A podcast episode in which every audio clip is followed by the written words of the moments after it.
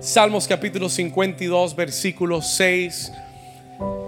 Dice la escritura, verán los justos, si usted puede leerlo conmigo, dice, verán los justos y temerán, se reirán de, de él diciendo, he aquí el hombre que no puso a Dios por su fortaleza, sino que confió en la multitud de sus riquezas y se mantuvo en su maldad. Versículo 8, léalo fuerte, pero yo estoy como olivo verde. Vamos, repítalo de nuevo, pero yo estoy como olivo verde en la casa de Dios. En la misericordia de Dios confío eternamente y para siempre. Versículo 9, te alabaré para siempre porque lo has hecho así y esperaré en tu nombre porque es bueno delante de sus santos. Y la iglesia dice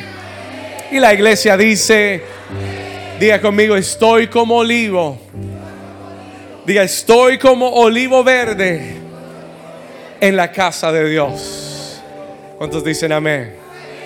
Hoy vamos a hablar acerca del árbol de olivo. We're going to talk about the olive tree. Amen. Dígale al vecino, yo estoy como olivo verde. Mire al otro vecino y dígale, yo soy un olivo en la casa de Dios. Amén. Amén. Puede tomar su lugar. You can take your place. Amen. Aleluya.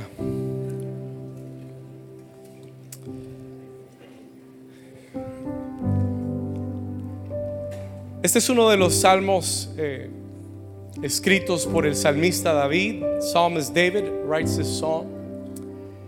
Y para que usted pueda entender este salmo y las palabras de este salmo, usted tiene que tener un poquito más de contexto.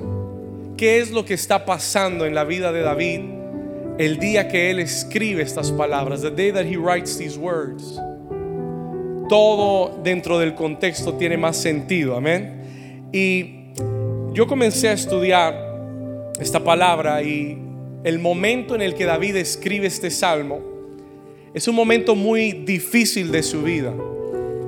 Eh, David acababa de venir de un gran triunfo y de una gran victoria. ¿Cuántos saben que David fue aquel jovencito que mató al gigante Goliat? ¿Cuántos recuerdan eso? ¿Sí lo sabía? Did you know that? Amen. Ok, muy bien. David acaba de venir de una gran victoria.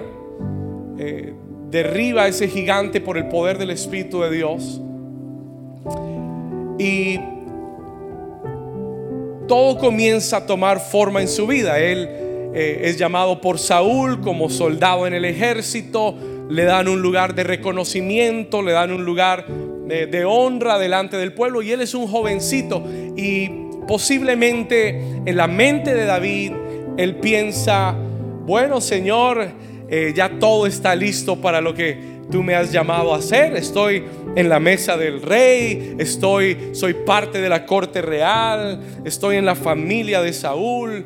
Señor, esto es maravilloso y hay momentos de grandes victorias en nuestra vida, pero ese momento de victoria es seguido por un inesperado momento donde toda la historia da una vuelta, un giro inesperado, porque David está un día sentado a la mesa del rey y ha regresado de una batalla donde Dios le ha dado victoria sobre los filisteos y estaban tan contento el pueblo de Israel que le habían escrito una canción a David. They wrote him a song, amen. Y le escribieron una canción a David y dijeron, Saúl mató a sus miles, pero David a sus diez miles. Y uno tiene que tener mucho cuidado de lo que la gente dice de uno y lo que uno recibe de la gente. Porque lo que tal vez parecía como algo lindo o un honor para David, terminó siendo algo que comenzó a dañar el corazón de Saúl. Y Saúl comenzó a pensar, ya este jovencito me va a quitar mi lugar. Este jovencito le están haciendo cánticos. Están diciendo que yo maté a mil, pero él a diez mil. Y la Biblia dice que un espíritu maligno se apoderó de Saúl y él tomó la lanza y donde estaba David se dice que tiró la lanza y trató de clavarlo contra la pared. Y ese día comenzó a cambiar todo alrededor de la historia de David porque eh, el momento de victoria y el momento de éxito y el momento donde todo iba para arriba, de repente se torna en un momento de incertidumbre y de persecución. Una cosa es tener que vencer a un gigante llamado Goliat, otra cosa es tener que pelear contra Saúl, el rey de Israel. Una cosa es cuando tienes que vencer a tus enemigos, pero otra cosa es cuando los que están supuestos a estar a tu lado ahora están en tu contra. ¿Alguien está aquí todavía? Y esto comienza una etapa en la vida de David. This begins a stage in his life para la que él no estaba listo ni preparado. Y el día que él sale, escuche esto, porque aquí viene el contexto de la escritura. Aquí viene el contexto de este salmo. El día que él sale huyendo de la, de la presencia del rey Saúl, el día que él sale corriendo del palacio, David sale, eh, tiene que salir apresuradamente. Y no llevó ni tarjeta de crédito, ni tenía espada, ni arma, ni tenía comida, no tenía nada para el camino. Él salió huyendo sin saber a dónde ir y qué hacer. ¿Alguien se ha sentido así algún día? ¿Te has sentido tal vez en un momento donde no sabes qué hacer, a dónde ir, cómo resolver? Eh, estamos como el chapulín y ahora ¿quién podrá ayudarme? No sé si alguien ha hecho esa oración algún día. Señor, y ahora ¿quién podrá ayudarme? Who can help us now? Yo he hecho esas oraciones. Yo sé lo que es estar en momentos donde pasas de una gran victoria a un momento donde tú no sabes quién te podrá ayudar. Who can help you out? Pero la Biblia dice en el, en el Salmo 52, y esta, esta historia está en el libro de Primera de Samuel, capítulos 20, 21 y 22. Y la Biblia dice que David no sabía a dónde ir, pero él dijo, voy a ir a una ciudad llamada Nob porque ahí en Nob está el tabernáculo de Dios. Ahí en Nob está la casa de Dios. Ahí están los sacerdotes de Dios. Y voy a ir a la casa de Dios porque algo bueno tiene que pasar en la casa de Dios. ¿Alguien está aquí todavía? Mire cómo pensaba David. Look how David thought. David pensaba, Señor, tú estás en tu casa. Y si yo estoy en medio de un problema, y si estoy en medio de alguna aflicción, y si estoy en medio de alguna batalla, no me voy a quedar en mi casa, no me voy a quedar llorando en el baño, no me voy a quedar acostado, deprimido. Voy a levantarme y voy a ir al lugar donde está la morada del Señor, donde Dios habla, donde Dios provee, donde Dios traerá una solución. David corre a Nob y busca el tabernáculo del Señor. ¿Alguien dice amén a eso? Y cuando llega a la ciudad de Nob, escuche esto, cuando David llega a la ciudad de Nob, él ve a uno de los espías de Saúl llamado Doeg. Este hombre Doeg está parado ahí en el tabernáculo espiando y viendo quién entra y quién sale. Y está tratando de intimidar a David para que él no entre a la casa de Dios. Yo no sé si usted lo sabe, pero el enemigo siempre va a tratar de frenarte de venir a la casa de Dios. El enemigo va a, tratar de enviarte mensajeros que te digan, ¿para qué vas a ir hoy otra vez a la casa de Dios? ¿Para qué vas a ir a escuchar a ese pastor otra vez? ¿Para qué, va, qué, bien te va a hacer cuando tienes tantos problemas? ¿Alguien ha escuchado alguno de esos mensajeros algún día? Algún domingo lo ha oído, y que el enemigo trata de convencer, hay cinco honestos por acá, y que el enemigo trata de convencerte. The enemy tries to convince you que nada se va a solucionar si vas a la casa de Dios. Pero David sabía que ningún enemigo lo iba a detener ni intimidar. David sabía que en la presencia de Dios es donde vienen todas las soluciones, no algunas soluciones. Todas las soluciones para tu vida están en la presencia de Dios. Como si usted lo cree, den un aplauso mejor al Señor. Diga conmigo todas las soluciones. No algunas, todas las soluciones, todas, todas las soluciones familiares, matrimoniales, con los hijos, de salud, económicas, de negocios, todas las soluciones están en la presencia de Dios. Por eso es que el enemigo te va a batallar y a pelear que no entres a la casa de Dios, que no te comprometas en la casa de Dios, porque el enemigo sabe dónde está la provisión del Señor. ¿Alguien dice amén? Y David entra aquel día al tabernáculo y comienza a dialogar con el sumo sacerdote Ahimelech.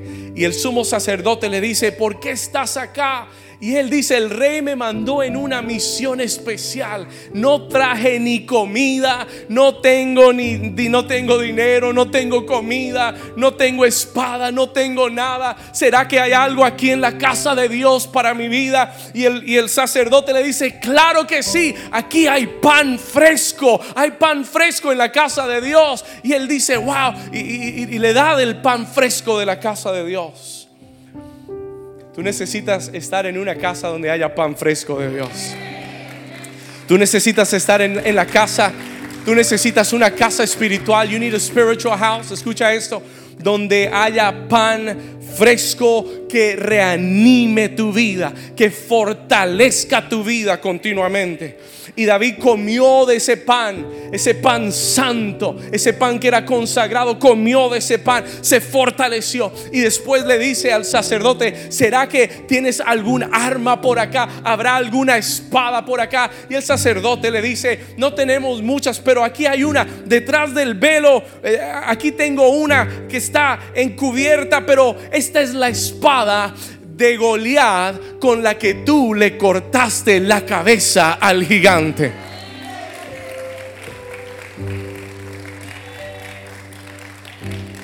¿Sabe lo que dice David? No hay mejor que esa. Porque la espada de Goliat, y en algún día le voy a predicar esto, la espada de Goliat es, no es la palabra de Dios. La espada de Goliat es la palabra de tu testimonio.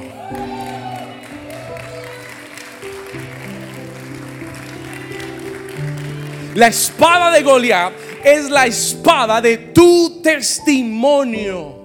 Es la espada con la que Dios te dio la victoria y un día le cortaste la cabeza al gigante. Y Dios te recuerda en su casa que el Dios que te dio la victoria contra Goliat está contigo y no te abandonará en contra de Saúl. Vamos a alguien que, que le dé un aplauso de alabanza al Rey de Gloria. Diga conmigo la palabra de mi testimonio. David dijo, no hay mejor que esa espada. There's no better sword than that one. Esa espada me recuerda que Dios me ayudó a vencer al gigante. Todo hijo e hija de Dios tiene la espada de Goliat. ¿Por qué? Porque tienes un testimonio de lo que Dios ha hecho en tu vida. Tú tienes que tener un testimonio de cómo Dios te ha librado antes. Y el Dios que te libró antes te volverá a librar hoy y lo hará mañana otra vez. Alguien dice amén a eso. Alguien lo cree con todo el corazón. Pastor, ¿y cuál es el mensaje entonces del Salmo? David escribe el Salmo 52. David writes Psalm 52 él comienza a hablar acerca de este hombre perverso llamado Doeg. Y comienza a declarar el juicio de Dios sobre su vida. Y por eso el versículo 6 dice, verán los justos y temerán y se reirán de él, hablando de este eh, espía malvado llamado Doeg, diciendo, he aquí el hombre que no puso a Dios por su fortaleza, sino que confió en la multitud de sus riquezas y se mantuvo en su maldad. Pero David termina el salmo en el versículo 8 contrastando su vida con la de Doeg. Él dice, este hombre Doeg puso su confianza en las riquezas, pero yo, versículo 8, pero yo, David, estoy como olivo verde en la casa de Dios.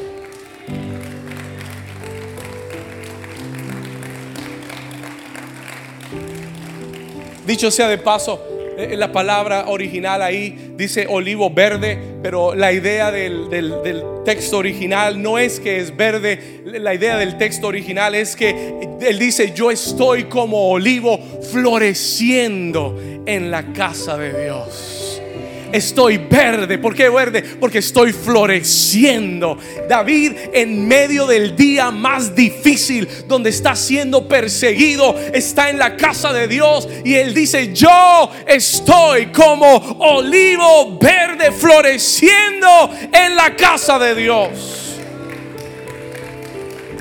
Y en la misericordia, conmigo, en la misericordia de Dios confío. Alguien que haga esa declaración, diga, en la misericordia de Dios confío eternamente y para siempre. No importa lo que venga, no importa quién se levante, en la misericordia de Dios confío eternamente y para siempre.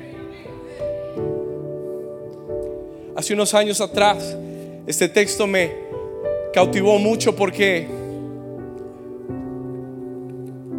me pregunté por qué David se compara a un árbol de olivo. Why does he compare himself to an olive tree? ¿Por qué David se compara diciendo, yo estoy como olivo floreciendo en la casa de Dios? El año pasado, casi hace un año, bueno, el año pasado, Estuvimos con un grupo lindo de la iglesia, fuimos a Israel, estuvimos en Tierra Santa y vi tantos olivos, I saw so many olives, que cambió mi perspectiva de este mensaje, me dio un nuevo entendimiento de lo que es el árbol de olivo. Y si usted va a Israel, usted va a ver que Israel está lleno de olivos por todas partes. Es más, fuera de Jerusalén hay un monte lleno de olivos que se llama el Monte de los Olivos. Y comencé a aprender que hay ciertas características del olivo. Listen to this. Escuche esto con atención. Hay ciertas características del olivo que los hijos de Dios que se plantan en la casa de Dios y en la presencia de Dios comienzan a mostrar también en su vida. Usted sabe que Dios compara al, creyente, al hijo y a la hija de Dios. En la Biblia, Dios compara a los hijos de Dios como árboles. ¿Cuántos sabían eso? Did you know that? ¿Usted sabía eso? Dios hace una comparación del, del creyente, del hijo, de la hija de Dios como árboles. El mismo salmista David escribe en el Salmo capítulo 1. Si me acompaña ahí, anótelo rápido. Yo le quiero mostrar esto en el capítulo 1 para que usted lo vea. En el versículo 1, David declara bienaventurado, léalo conmigo, bienaventurado el varón que no anduvo en consejo de malos. Está hablando de los hijos de Dios. Dice, ni estuvo en camino de pecadores, ni en silla de escarnecedores se ha sentado. Versículo 2, sino que en la ley de Jehová está su delicia. ¿Cuántos aquí aman la palabra de Dios? Sino que en la ley de Jehová está su delicia y en su ley medita cuando. Help me out. When? ¿Cuándo? De día y de noche. David dice, el hombre que ama la palabra de Dios, el hombre que medita en la palabra de Dios de día y de noche, versículo 3, será, ayúdame acá, será como árbol plantado junto a corrientes de agua que da su fruto su, en su tiempo y su hoja no cae y todo lo que hace. ¿Cuántos dicen amén a eso?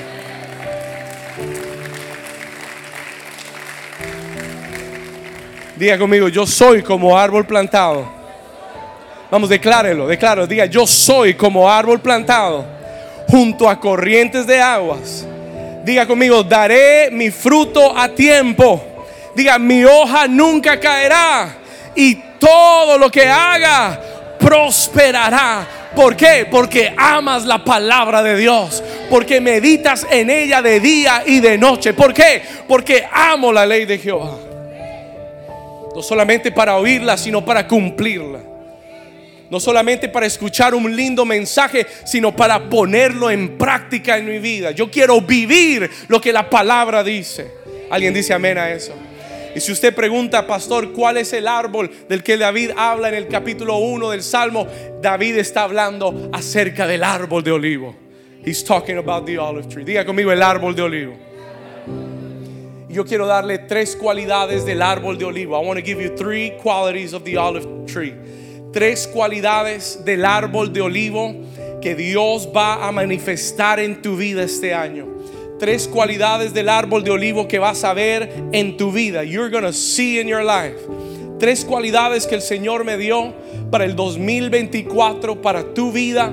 Si tú estás plantado junto a corrientes de aguas, entonces tú serás como un árbol de olivo. ¿Alguien dice amén a eso? ¿Alguien lo puede creer? ¿Quieres saber cuáles son las tres cualidades? Número uno, number one. La primera cualidad del árbol de olivo es que el árbol de olivo se conoce como el árbol sobreviviente. Escríbalo. El árbol de olivo es el árbol sobreviviente, the surviving tree, el árbol que sobrevive. Cuando estuvimos en Israel, la guía turística nos llevó al Monte de los Olivos. Es un monte precioso, lleno de olivos. Y la guía nos decía, aquí hay olivos que tienen entre 1500 y 2000 años de edad. Y yo quedé impresionado. I was amazed. Y nos dijo, eh, eh, el año, eh, uno puede saber la edad de un olivo por el diámetro del olivo. Entre más grueso sea el tronco del olivo, más años tiene el olivo. the older it is.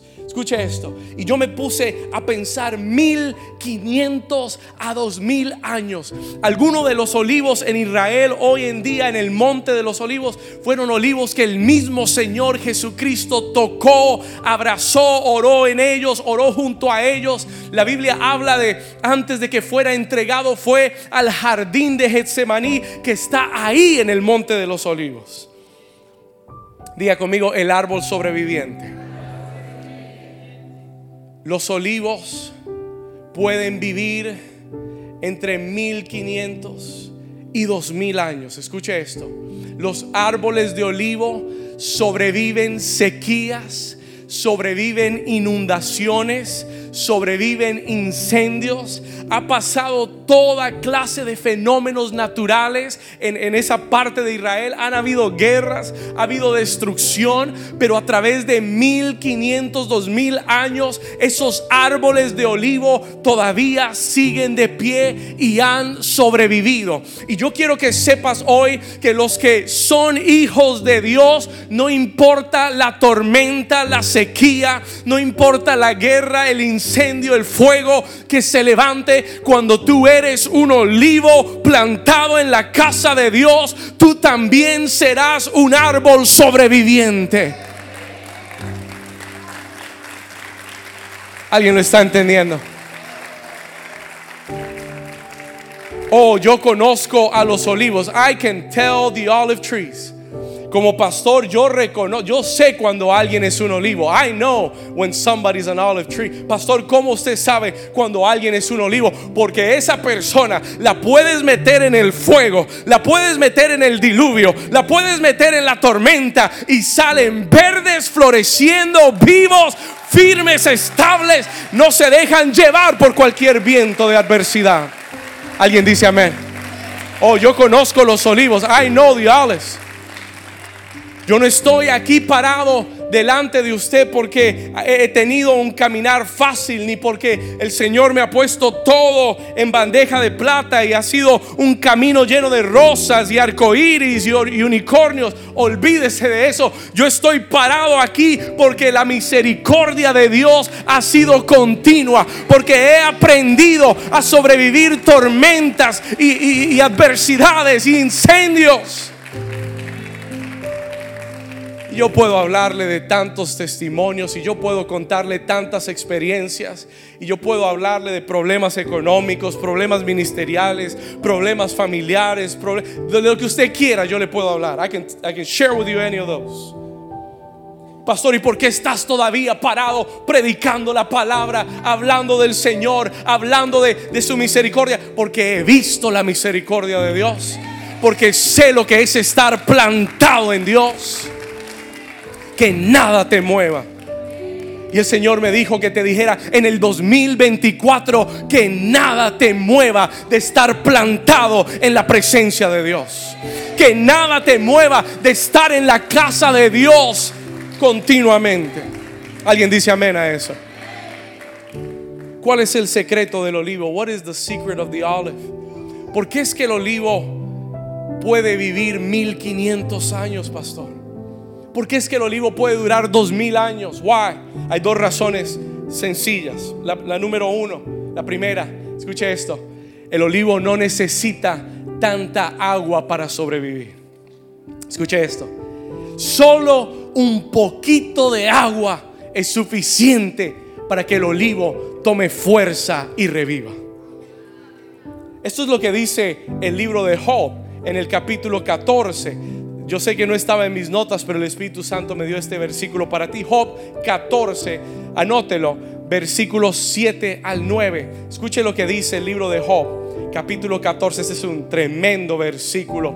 Mire lo que dice la palabra. Job 14, versículos 7 y 9. Dice la escritura. Escuche esto. Porque si el árbol fuere cortado, aún queda de él esperanza retoñará aún y sus renuevos no faltarán. Escuche esto, si se envejeciere en la tierra su raíz y su tronco fuere muerto por el polvo, al percibir el agua reverdecerá y hará copa como planta nueva. Al percibir el agua, al percibir el agua, no dice que tiene que recibir agua todos los días. Hay cristianos que necesitan que uno les eche agua todos los días. son de alto mantenimiento.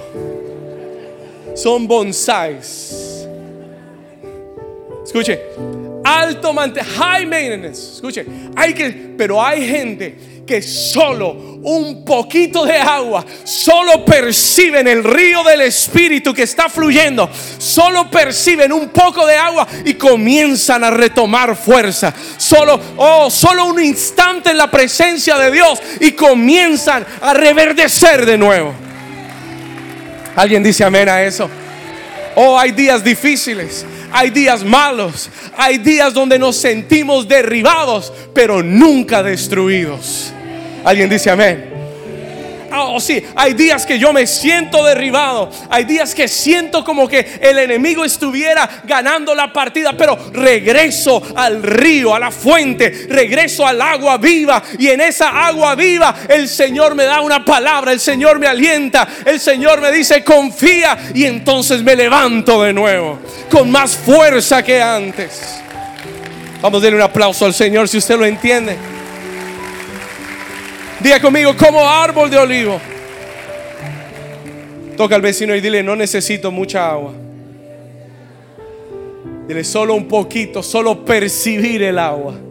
just perceive the water y reverdeces de nuevo. Y tienes esperanza de nuevo.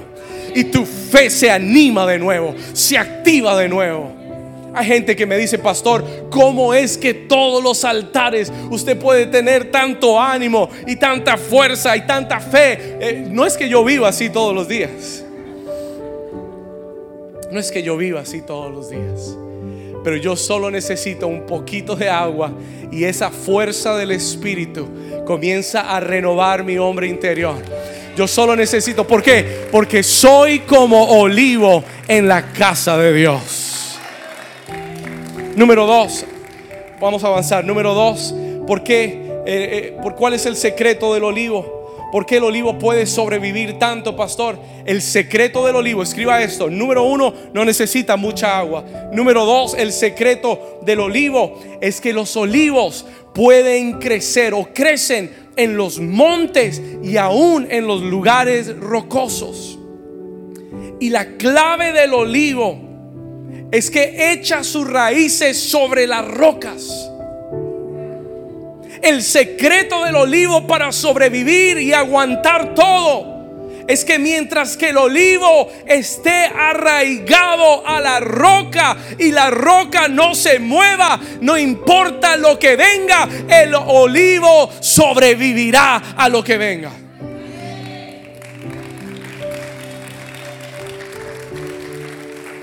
Ahora usted dice, pastor, ¿y por qué la gente está aplaudiendo por eso? Porque la Biblia declara que uno de los nombres del Señor es la roca eterna. Porque Jesús dijo, si edificas tu vida sobre mi palabra, serás como el hombre que construyó su casa sobre la roca. Vinieron los vientos, soplaron los vientos, descendió la lluvia, pelearon contra él, pero no lo tumbaron porque su casa estaba sembrada sobre la... Esos son los olivos que están plantados en la roca. Y yo tengo una noticia para darte mientras que la roca esté firme, tú estarás firme. Mientras que Cristo siga sentado en el trono, teniendo el control del universo, no importa quién gobierne, quién se suba, quién se baje, no importa quién sea el próximo presidente, mientras que Cristo esté en el trono, tú y yo estaremos firmes sobre la roca.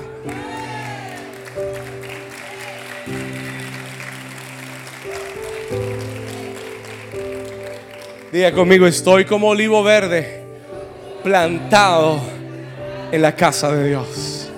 Soy un sobreviviente. ¿Habrá algún sobreviviente aquí hoy? Tal vez tú no deberías estar acá, tal vez deberías estar en un hospital. Tal vez deberías estar muerto, tal vez deberías estar en otro país, pero eres un sobreviviente porque Dios te ha hecho como un olivo en la casa de Dios, floreciendo, floreciendo en el nombre de Jesús. ¿Alguien está recibiendo esta palabra hoy? Cualquiera, Jesús dijo, cualquiera que oye estas palabras, yo lo compararé a un hombre sabio que edificó su casa sobre la roca. Construye tu casa no sobre tus emociones. No construyas tu casa sobre la economía de un país. No construyas tu casa sobre la vida de otra persona. Construye tu casa sobre Cristo. Toma la palabra de Dios, vívela, practícala, atesórala, amárrala a tu corazón. Vive con la palabra todos los días y todo lo que hagas prosperará todo lo que hagas prosperará. Y no importa lo que venga, no importa la sequía que venga. Se lo repito, hay sequías. Hay momentos difíciles. Aun cuando sirves a Dios. Aun cuando amas a Dios. Amar a Dios no es estar exento de los momentos difíciles. Jesús dijo, en el mundo tendréis aflicción pero confía en mí, construye tu vida sobre mí, porque yo he vencido al mundo. Y esa es la promesa de Dios para tu vida. La sequía, escúchalo bien, La sequía es una temporada. The, drought is a season. La sequía es una temporada. Pero tú sé un olivo plantado en la roca para que cuando la sequía pase tú sigas dando fruto y no seas cortado. Alguien dice amén a eso. Número dos, number two. Número dos. El árbol de olivo se le conoce como el árbol fructífero. It is the fruitful tree. Diga conmigo, el árbol fructífero. ¿El árbol qué? Es el árbol fructífero. También le dicen el árbol de la recompensa. The rewarding tree. Anótelo. Le va a servir para esta temporada. It's going to help you in this season. El árbol fructífero y el árbol de la recompensa. ¿Sabe? El olivo tarda años para dar fruto. It takes years to bear fruit. El olivo no da fruto enseguida. El olivo no da fruto instantáneamente. El olivo toma entre 5, 7 y dicen que hasta 12 años para poder dar sus primeros frutos. Hay un tiempo de proceso que los olivos atraviesan. Muchas personas en el Evangelio, muchas personas en Cristo piensan o quieren ver todo inmediatamente, resultados instantáneos. Yo quiero ver que todo cambie ya, que todo se transforme ya. Pero hay muchas cosas en tu vida que son un proceso de Dios. That are a process of God. Y el olivo lo sabe, el olivo lo entiende. El olivo no se afana porque otros árboles estén dando fruto y él todavía no ha visto el fruto. ¿Sabe por qué? Porque él sabe que él es el árbol fructífero. Él sabe que él va a durar mucho más tiempo que los demás árboles. Y, y aunque no dé fruto ahora, cuando ellos paren de dar fruto, yo voy a seguir dando fruto todavía. Pero tú entiendes que Dios está haciendo algo dentro de ti. God is doing something inside. Diga, Dios está haciendo algo dentro de mí. Y el Señor me dijo que te dijera, no te angusties, no te afanes. Escucha, no te afanes porque si en algún momento ves a otros que están dando fruto y tú no ves el fruto aún, el Señor te dice, no te angusties, no te desesperes.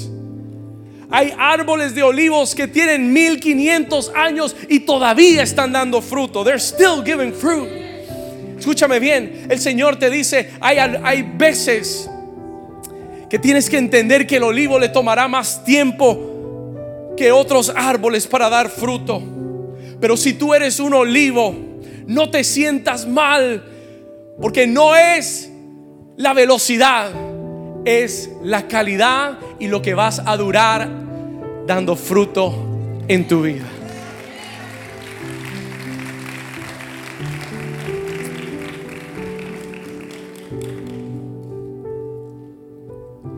Los primeros años de esta iglesia yo estaba muy angustiado.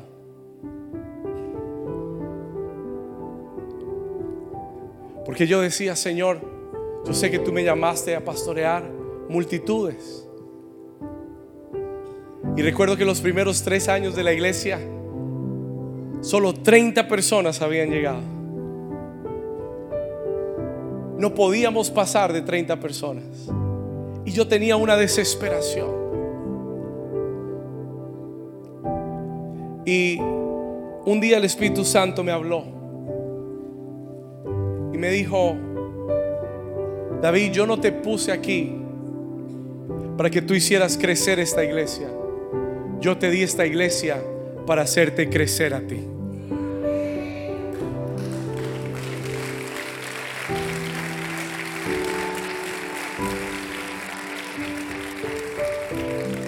Y el Señor me dijo, no te afanes, no te angusties por el crecimiento. Tú solamente preocúpate por ser un buen olivo. Crece firme, crece plantado en la roca Crece confiando en mí, sea lo que sea que venga y atravieses. Porque el fruto que esta iglesia dará no es para cinco años, no es para diez años. Escúcheme bien, esta iglesia dará fruto para las próximas generaciones. Tus hijos y los hijos de tus hijos serán bendecidos a través del fruto que esta iglesia dará a través de generaciones. Vamos, si tú lo crees, dale un aplauso fuerte al Señor. Tu fruto será duradero. Escúchelo bien, tu fruto permanecerá. Tu fruto no será cortado de la tierra. No te angusties, no te afanes por crecer rápidamente. Afánate por crecer firme y fuerte en Dios. ¿Alguien está aquí todavía? ¿Cuántos Dios les está hablando en esta mañana? Escucha esto, listen. Hay un texto en la escritura, en el Salmo 128, se lo voy a probar, I'm going to prove it to you. En el Salmo 128, en el versículo 3, mire lo que dice el salmista.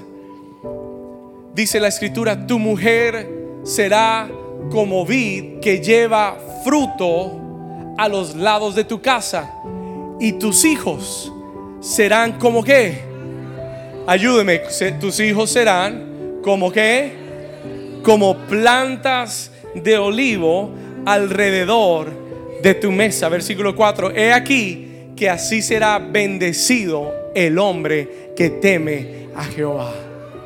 ¿Alguien recibe esa palabra? Si tú eres un olivo, te tengo una buena noticia. Tus hijos serán olivos también. Oh, y tus nietos serán olivos también y tus próximas generaciones serán olivos también. Y yo estoy creyendo que este año, el año 13 de esta iglesia, el año 2024 será el año de recompensa para tu vida que áreas de tu vida donde no habías visto fruto, pero que has perseverado y te has plantado en Dios, esas áreas de tu vida en el dos, yo vengo a profetizarle a alguien, en el 2024 esas áreas de tu vida van a comenzar a dar fruto abundante. Serás doblemente fructífero en el nombre de Jesús. Si usted lo reciba. Si usted lo recibe, dele un fuerte amén al Señor.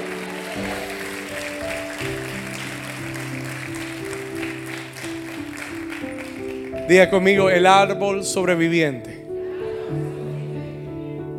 Pastor, eso no es bíblico, que el árbol sobreviviente. Claro que es bíblico. ¿Usted recuerda el diluvio? ¿Usted recuerda los 40 días de Noé en el arca? ¿Usted recuerda lo que Noé hizo después de los 40 días? Él envió una que una paloma. Y la paloma dice la Biblia que regresó a las horas de la tarde y en su pico traía una rama de qué?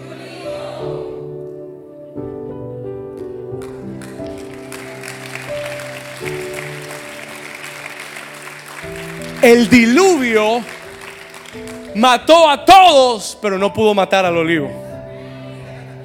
El diluvio inundó a todos, pero el olivo sobrevivió y tú y yo somos como árboles de olivo plantados en la casa de Dios. Vamos a darle un aplauso fuerte a Jesús.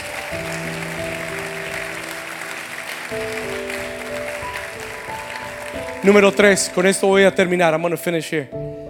El árbol de olivo se conoce como el árbol del aceite o el árbol de la unción.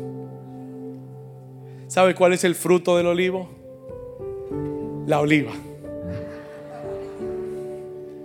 ¿Y sabe qué hace la oliva cuando es exprimida? Saca qué cosa? Aceite. Y de ese aceite en la Biblia era donde se extraía la unción. Y el aceite es simbólico de la unción del Espíritu Santo en tu vida.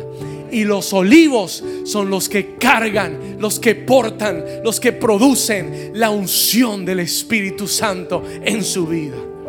Usted quiere conocer a un olivo, vea y, examine si están llenos de la unción del Espíritu Santo. Usted sabe que la Biblia llama a Jesús el olivo. En el libro de Romanos el capítulo 11 llama a Cristo eh, como el olivo y dice que tú y yo hemos sido injertados en el olivo y ahora tú y yo también somos árboles de olivo. Somos ungidos con Cristo. We are anointed with Christ. Diga conmigo, mi vida tendrá la unción del Espíritu Santo. Diga, yo produciré. Diga, el Espíritu producirá en mí el aceite, la unción del Espíritu Santo. ¿Para qué necesito el aceite, pastor? Necesitas el aceite para cumplir la asignación que Dios ha dado a tu vida. Necesitas el aceite, la unción para derribar gigantes que se levanten en contra de tu vida cuando todos estén huyendo de los gigantes, cuando todos corran de Goliat, solo los ungidos se pararán en el campo de batalla. Solo los ungidos dirán contra ti, yo vine contra ti, vengo contra ti en el nombre de Jehová de los ejércitos. Yo te venceré, yo te cortaré la cabeza. ¿Por qué? Porque eres un ungido.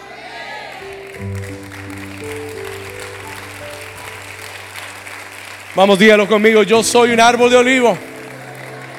Diga, y yo tengo la unción del Espíritu Santo. Pastor, pruébemelo en la Biblia, pruébelo en la Biblia. Zacarías capítulo 4, Zechariah chapter 4. Acompáñeme, vamos a ir rápido. Zacarías 4, versículo 11. El profeta Zacarías tiene una tremenda visión. Y dice, hablé más y le dije, ¿Qué significan? El profeta Zacarías tiene una visión con dos olivos y le pregunta al Señor, Señor, ¿qué significan estos dos olivos a la derecha? Dice del, del candelabro y a su izquierda, versículo 12. Y hablé aún de nuevo y le dije, ¿qué significan las dos ramas de olivo que por medio de dos tubos de oro vierten de sí qué cosa? Aceite como oro. Versículo 13, y él le respondió y le dijo, estos son, escucha, estos son, me respondió, versículo 13, diciendo, no sabes qué es esto. Y dije, no, Señor mío, versículo 14, léalo conmigo.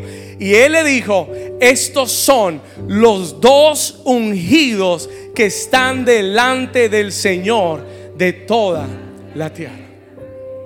¿Qué son estos dos árboles de olivo?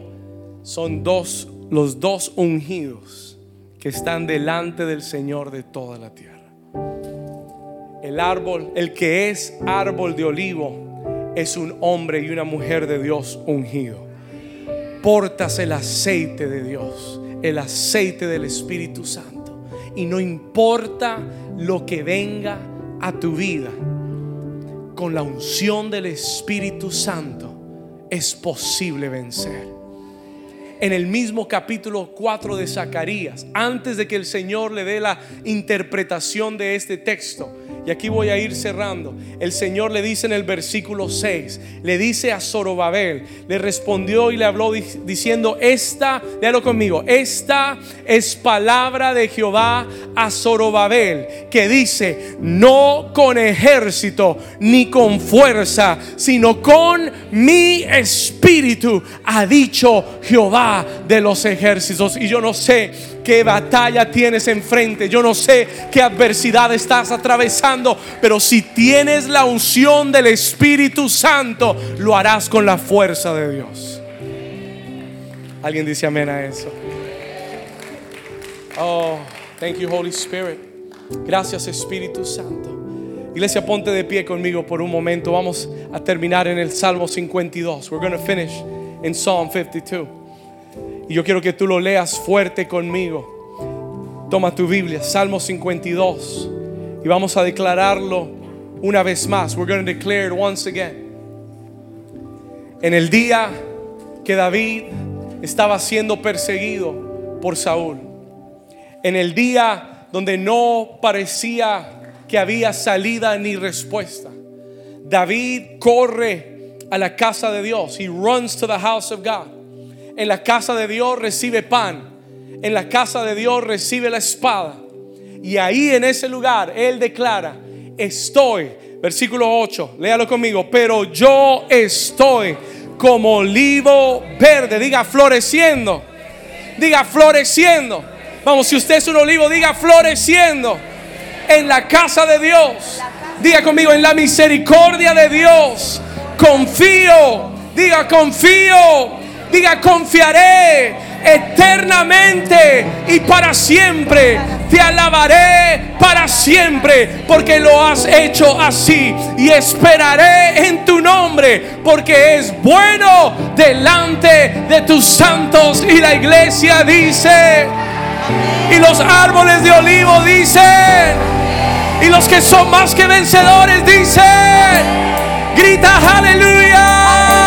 Vamos darle un aplauso fuerte. Yo estoy como olivo, Señor, y permaneceré plantado. I will remain planted.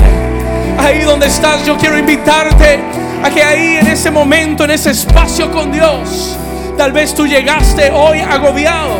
Tal vez llegaste triste, tal vez llegaste rodeado de enemigos que te están amedrentando, persiguiendo. Pero hoy en la casa de Dios, Dios te dice, estás plantado como árbol de olivo. Y el Señor te dice, sobrevivirás, sobrevivirás. Saúl no te derrotará, Saúl no te alcanzará, sobrevivirás. You will survive. Escúchalo, sobrevivirás. Oh, pasarás la pasará la tormenta y estarás firme. Pasará pasará la guerra y estarás firme y serás un árbol fructífero. No importa lo que pase en la economía este año. No importa lo que pase en las elecciones este año. No importa lo que pase en la nación o en las naciones. Yo estoy plantado sobre la roca que es Cristo. Su reino es eterno. Él es inconmovible. No seré jamás confundido. Hoy yo soy como árbol de olivo. Porque la unción del Espíritu Santo estará siempre y continuamente sobre mí. Señor, hoy lo creemos. Ahí donde estás, levanta tus manos y declara esta palabra conmigo. Dile, Señor, yo me comprometo este año. Yo me comprometo contigo este año. Señor, no voy a permitir que el enemigo me aleje de tu presencia.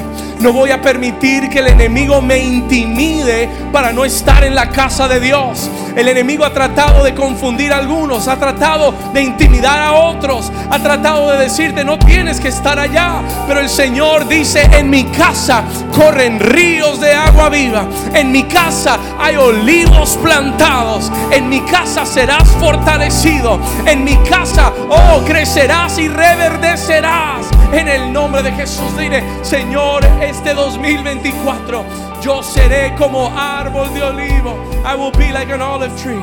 Seré como árbol de olivo. Señor, seré como árbol de olivo. En el nombre de Jesús, vamos, levanta tus manos.